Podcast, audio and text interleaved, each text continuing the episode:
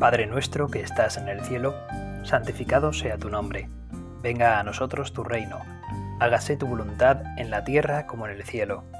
Danos hoy nuestro pan de cada día. Perdona nuestras ofensas, como también nosotros perdonamos a los que nos ofenden.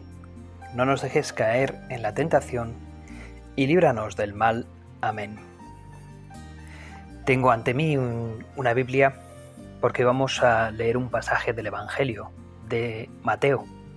Concretamente, estamos en el capítulo 4, los versículos del 12 al 22 del Evangelio según San Mateo.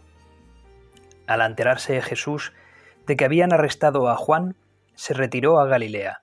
Dejando Nazaret, se estableció en Cafarnaún, junto al mar, en el territorio de Zabulón y Neftalí, para que se cumpliera lo dicho por medio del profeta Isaías tierra de Zabulón y tierra de Neftalí, camino del mar, al otro lado del Jordán, Galilea de los gentiles.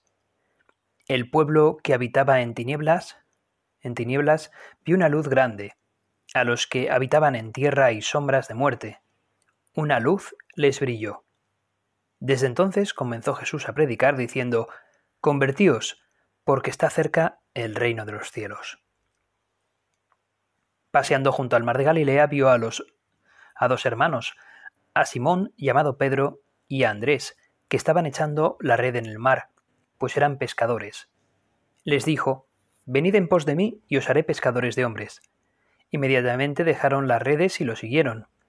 Y pasando adelante vio a otros dos hermanos, a Santiago, hijo de Zebedeo, y a Juan, su hermano, que estaban en la barca repasando las redes con Zebedeo, su padre, y los llamó.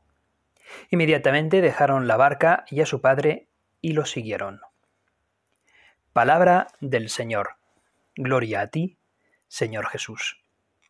Al comienzo de este pasaje, que podría dividirse en dos, el primero es que Jesús vuelve a Galilea después de que a Juan lo hayan arrestado y él se, se va a Galilea, pero no a su, a su pueblo, a Nazaret, se va a otra zona donde el lago de Tiberíades y, una segunda parte es cuando ya eh, en el propio Cafarnaún Jesús llama a sus primeros discípulos, concretamente a dos parejas de hermanos, a Simón eh, y Andrés, Simón que lo llamará Pedro, su hermano Andrés, y también a los hijos de Zebedeo, que también son dos hermanos, que son Santiago y Juan. Jesús vivió en Nazaret y allí transcurrieron los años de su vida oculta. Realizó su obra redentora en Jerusalén, Cafarnaún se convirtió en su ciudad durante su actividad pública. La aldea de Nazaret, en la que Jesús había estado viviendo, aislada entre las colinas de Galilea, se quedaba pequeña para proclamar el Evangelio. Sin embargo, no se menciona una sola visita de Jesús a las dos grandes ciudades de Galilea en su tiempo, que eran Magdala, que era la ciudad comercial, y Tiberíades, que es la que da nombre incluso al propio lago, el lago del mar de Galilea o el lago de Tiberíades, se le puede llamar de ambas maneras. Si Magdala era la ciudad comercial, Tiberíades era la capital y corte del rey de Herodes Antipas. Jesús se distanció de lo que estas ciudades representaban. De algún modo huía de cualquier tipo de aclamación política que le pudiesen hacer. Y se estableció, sin embargo, en Cafarnaún, una población de campesinos y pescadores. Era frontera de caravanas, de personas y de cultura de otros países. En Cafarnaún, alejado de los focos de poder económico o político, Jesús se siente más libre para proclamar la, buena nueva entre las personas sencillas, ocupadas en las actividades cotidianas. Ese es el lugar donde Jesús va a elegir Cafarnaún porque al fin y al cabo es el lugar más propicio donde la gente libre de todo tipo de atadura, bueno, todo tipo, de más ataduras políticas y económicas, va a poder escucharle con más atención a Jesús de Nazaret, al mensaje que él mismo quiere dar. Y con respecto al análisis de estos textos, realmente podemos rezar mucho. Daos cuenta que Jesús vive en este mundo, que Jesús también ha vivido una vida oculta y que ahora empieza a predicar en una vida más pública y que elige a sus amigos y también nos elige a nosotros. Después del bautismo, con el que inaugura su ministerio público, Jesús busca a aquellos a quienes hará partícipes de su misión salvífica. Y los encuentra en su trabajo profesional. Son hombres habituados al esfuerzo, recios, sencillos de costumbres. Al pasar junto al mar de Galilea, se lee en el Evangelio de la Misa, vio a Simón y a Andrés, que echaban las redes en el mar, pues eran pescadores. Y les dijo Jesús, Seguidme y os haré pescadores de hombres, y cambia la vida de estos hombres. Los apóstoles fueron generosos ante la llamada de Dios. Estos cuatro discípulos, Pedro, Andrés, Juan y Santiago, conocían ya al Señor. Pero es este el momento preciso en el que, respondiendo a la llamada divina, deciden seguirle del todo, sin condiciones, sin cálculos, sin reservas. Así la siguen hoy muchos en medio del mundo, con entrega total en un celibato apostólico. Desde ahora Cristo está Cristo será el centro de sus vidas y ejercerá en sus almas una indescriptible atracción. Jesucristo los busca en medio de su tarea ordinaria, como hizo Dios con los magos, según hemos contemplado hace pocos días, por aquello que les podía ser más familiar el brillo de una estrella, como llamó el ángel a los pastores de Belén, mientras cumplen con su deber de guardar el ganado, para que fueran a adorar al niño Dios y acompañaran aquella noche a María y a José. También te está llamando a ti Jesús, en tu vida cotidiana, en tu quehacer diario, en aquellas actividades que no son trascendentes, pero que sin embargo para Dios guardan un significado grande y completo. También ahí te está llamando Dios a santificarte, Mateo coincide con Marcos al afirmar que Jesús comenzó su actividad en Galilea, después de haber sido encarcelado Juan Bautista.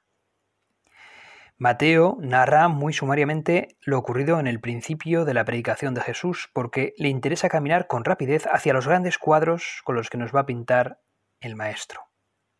El Mesías de la palabra, el predicador. El predicador nos será presentado más tarde, en capítulos después. Y aquí queda esbozado este cuadro con afirmaciones de tipo general. Empezó Jesús a predicar, recorría otra, toda Galilea enseñando, en las sinagogas, predicando. Es el Mesías de los hechos. Es médico, es curador de toda enfermedad. Aquí se adelantan únicamente las grandes líneas de su actuación. Curando toda enfermedad, le traían todos los enfermos. Aquí tenemos a Mateo que considera esencial ese ministerio de Jesús. Por un lado, su predicación y enseñanza en Galilea a los gentiles. Empieza a predicar incluso a aquellos que no son judíos porque ha venido a salvar a toda la humanidad. Es una salvación universal. Había sido anunciado de antemano que el Mesías actuaría en Galilea, cerca del país de los paganos, es decir, los que no son judíos. Para que quede constancia de que la profecía se ha cumplido, Mateo afirma expresamente que Jesús se trasladó desde Nazaret a Cafarnaún, donde se estableció. Tendríamos la impresión de que el ministerio de Jesús se realizó exclusivamente entre los paganos. Así nos lo haría suponer el presente texto, pero la realidad, sin embargo, fue distinta. Tanto los evangelistas sinópticos, en los que está incluido Mateo, como sobre todo Juan, el que no es hipnóptico, afirma que Jesús trabajó así exclusivamente entre los judíos. Sencillamente, el evangelista Mateo tiene delante el encargo de la misión universal.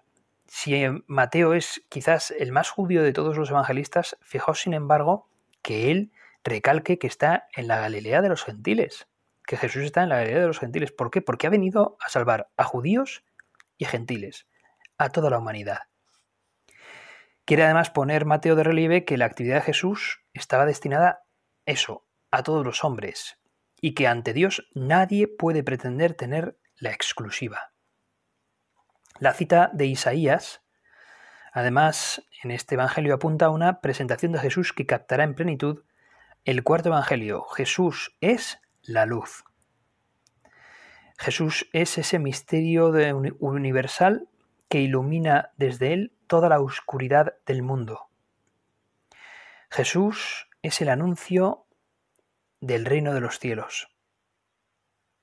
El resumen de su predicación coincide con lo que afirma Juan Bautista, que se vuelvan a Dios con toda la profundidad y radicalidad de la auténtica conversión, que nos volvamos a Él, porque Dios ya se ha vuelto hacia nosotros.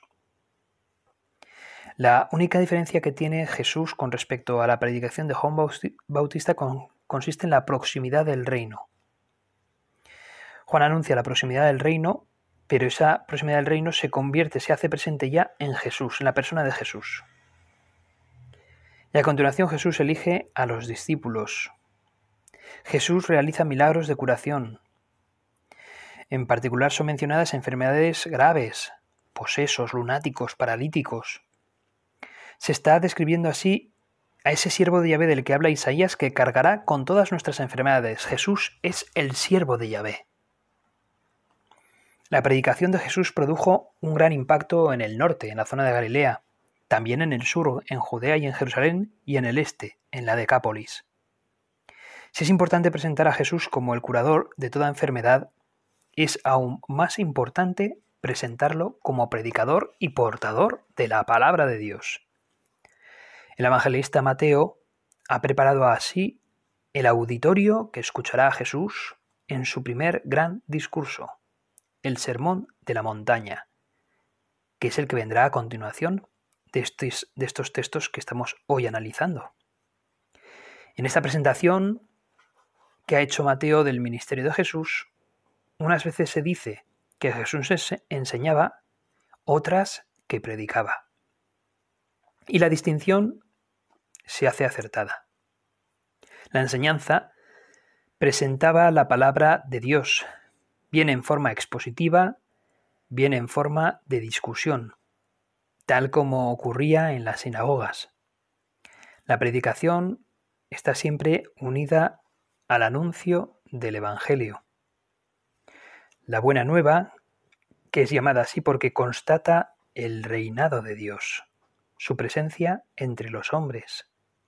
Jesús aparece así como el heraldo divino que anuncia la presencia del reino, un anuncio que siempre produce una inmensa alegría, porque en realidad la presencia de Jesús, el ser humano de Jesús, el que es también ser divino, la persona de Jesús, es lo que provoca la alegría en todo corazón que le escucha.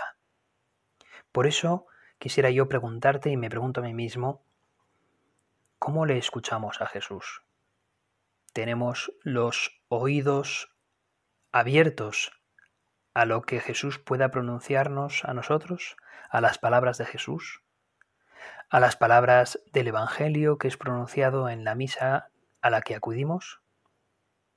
¿Atendemos también a la homilía del sacerdote?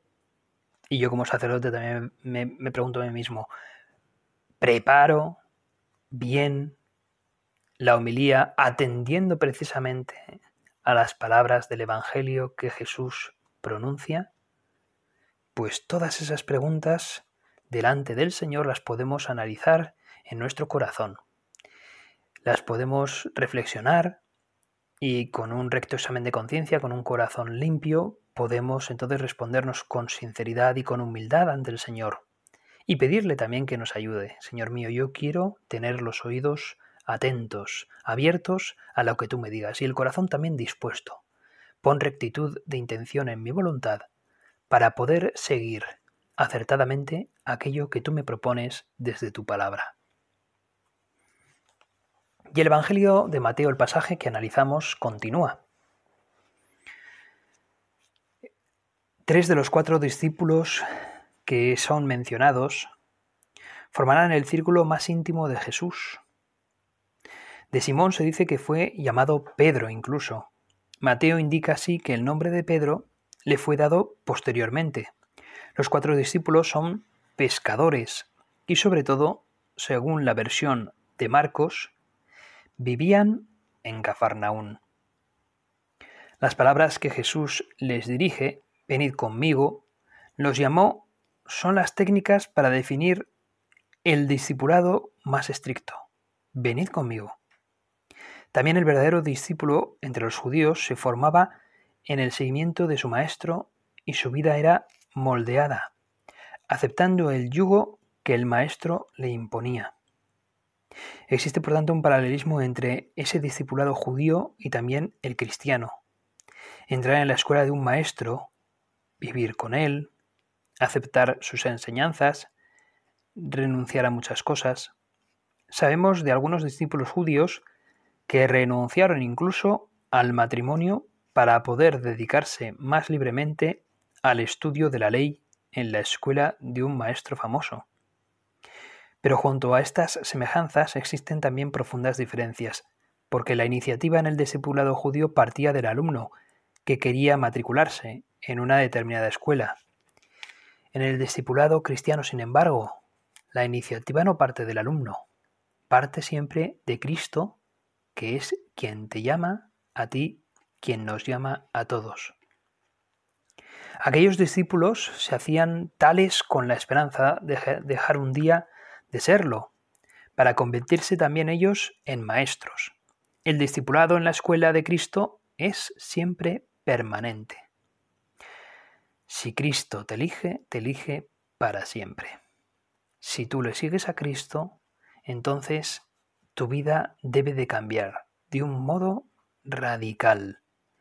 No hay un punto y seguido, sino desde la elección que Cristo hace de ti hay un antes y un después. Así debería de ser al menos.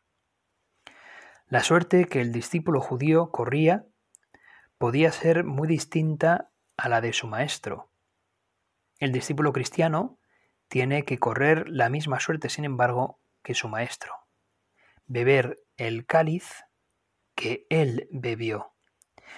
¿Recordáis, hermanos, ese pasaje en el que Cristo em, está con sus discípulos y se acerca la madre de los cebedeos, precisamente la madre de Juan y de Santiago, y le lanza a Cristo esa pregunta?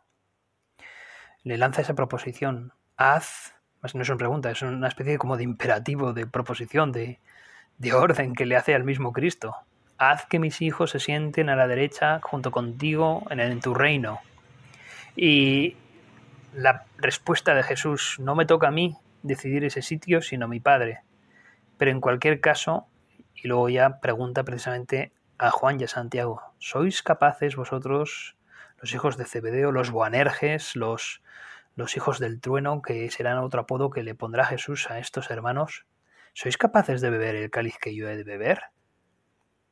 y ellos, que estoy seguro que no eran para nada conscientes de lo que estaban respondiendo, muy atrevidamente le responden, lo somos. Y Jesús eso, ¿no? Le responde, pues beberéis el cáliz que yo he de beber, pero el sitio sentado a la derecha de mi Padre solamente le corresponde a mi Padre tomarlo, elegirlo. Ellos no sabían muy bien lo que estaban respondiendo y verdaderamente al final terminarán siendo capaces de beber el cáliz que Jesús ha de beber, no por su fuerza, no por la valía de estos discípulos, sino por la gracia de Dios, al fin y al cabo. Y es la gracia de Dios la que nos hace seguirle verdaderamente a Cristo. Es la gracia de Dios la que nos hace decir que sí a lo que se nos proponga por seguir a Cristo, a las cruces que el hecho de ser cristiano nos traiga. La frase clave de la pequeña sección del texto de Mateo que estamos analizando, la tenemos en el encargo que Cristo piensa encomendarles a ellos. Os haré pescadores de hombres. La frase, sin paralelo conocido en ninguna de las literaturas del entorno judío, es originalmente cristiana.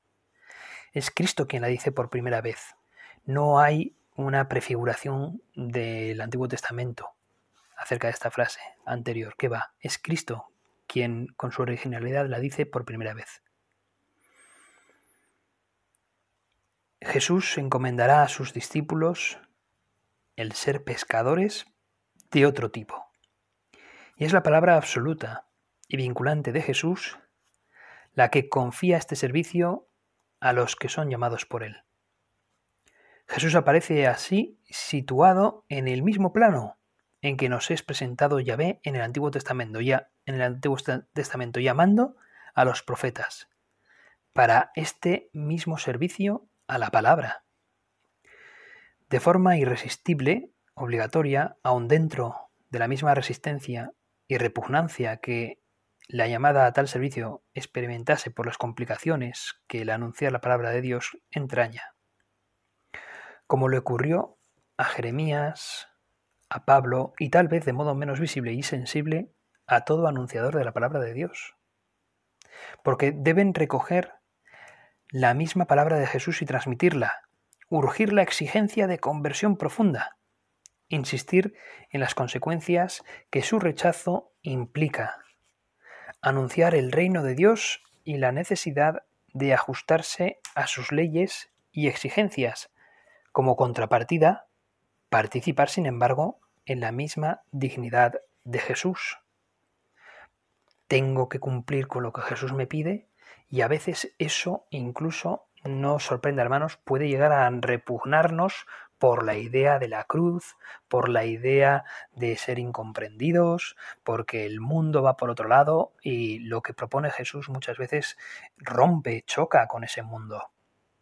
Y sin embargo, por otro lado, está el hecho de que cuando seguimos a Jesús, eso implica, por otra parte, una gran dignidad y la de sentirnos verdaderamente como miembros de nuestra iglesia, de la predicación de Cristo y verdaderos seguidores de Jesús. Y eso a uno le anima también mucho por otro lado. Por ese lado negativo, la repugnancia. Por ese lado positivo, la grandeza y dignidad de ser un seguidor fiel de Jesús de Nazaret. La llamada de Cristo se produce siempre en nuestros quehaceres, se produce siempre en nuestras circunstancias de vida, Cristo nos llama desde donde estamos nosotros, desde lo que hacemos, desde nuestra cotidianeidad.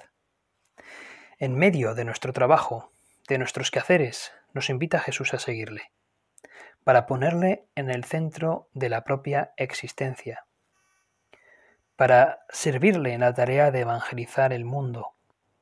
Dios nos saca de las tinieblas, de nuestra ignorancia, de la historia, y nos llama con voz fuerte, como un día lo hizo con Pedro y con Andrés.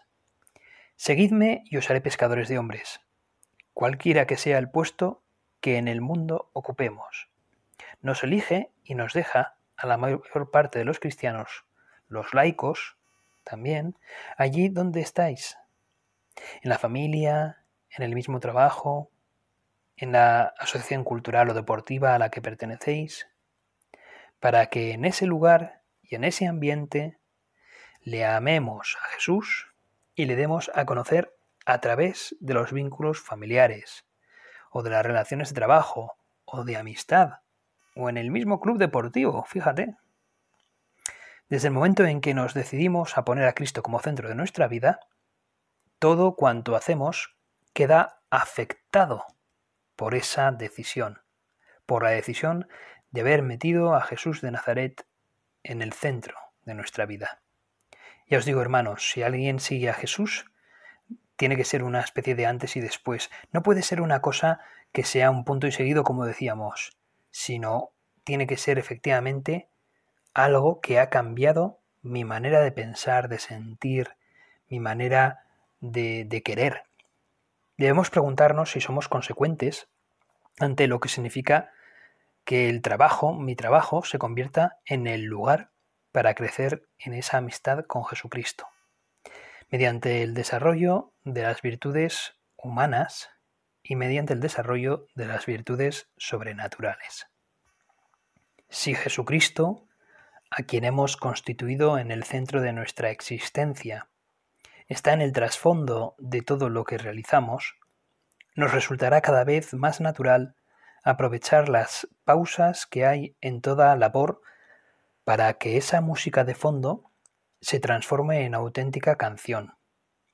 Al cambiar de actividad, al permanecer con el coche parado ante la luz roja de un semáforo, un stop, al acabar un tema de estudio, mientras se consigue una comunicación telefónica, al colocar las herramientas en su sitio, vendrá entonces esa jaculatoria, esa mirada a una imagen de Nuestra Señora o al crucifijo o una, una petición sin palabras a nuestro ángel custodio que nos reconforta por dentro y nos ayuda a seguir en nuestros quehaceres.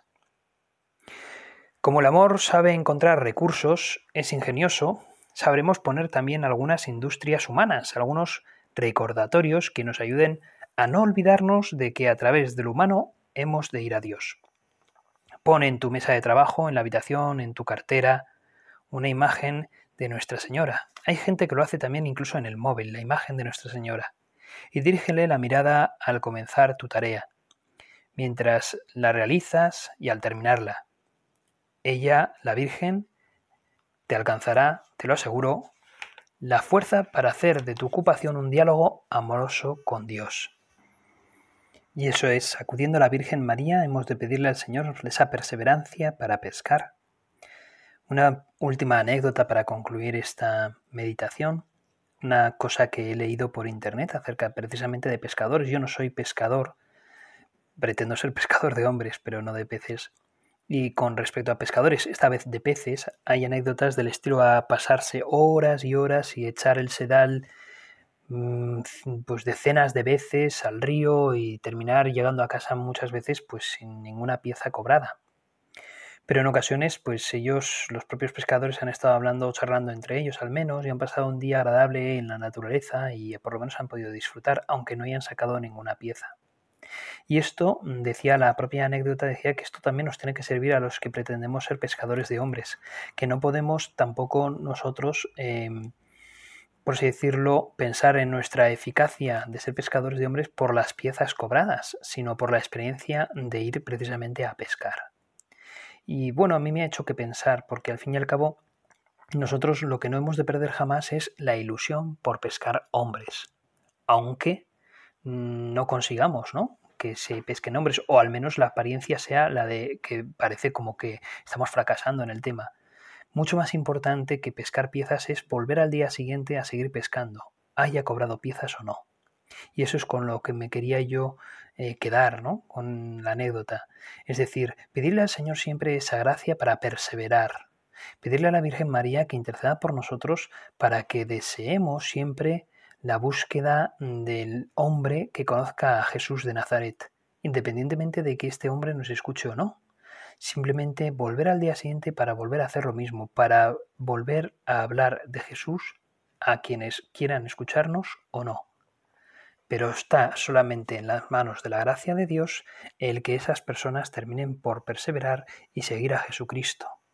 Eso es, poner nosotros las redes, que será Jesús quien las atraiga hacia nosotros, pero no dejar ni un solo día de nuestra vida de echar el sedal en el río, el copo en el lago, las redes en el mar, de seguir nosotros poniendo las labores necesarias para que sea Cristo quien pesque.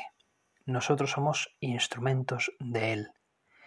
en nuestras manos está echar el sedal, en las manos de Dios está que pesquemos.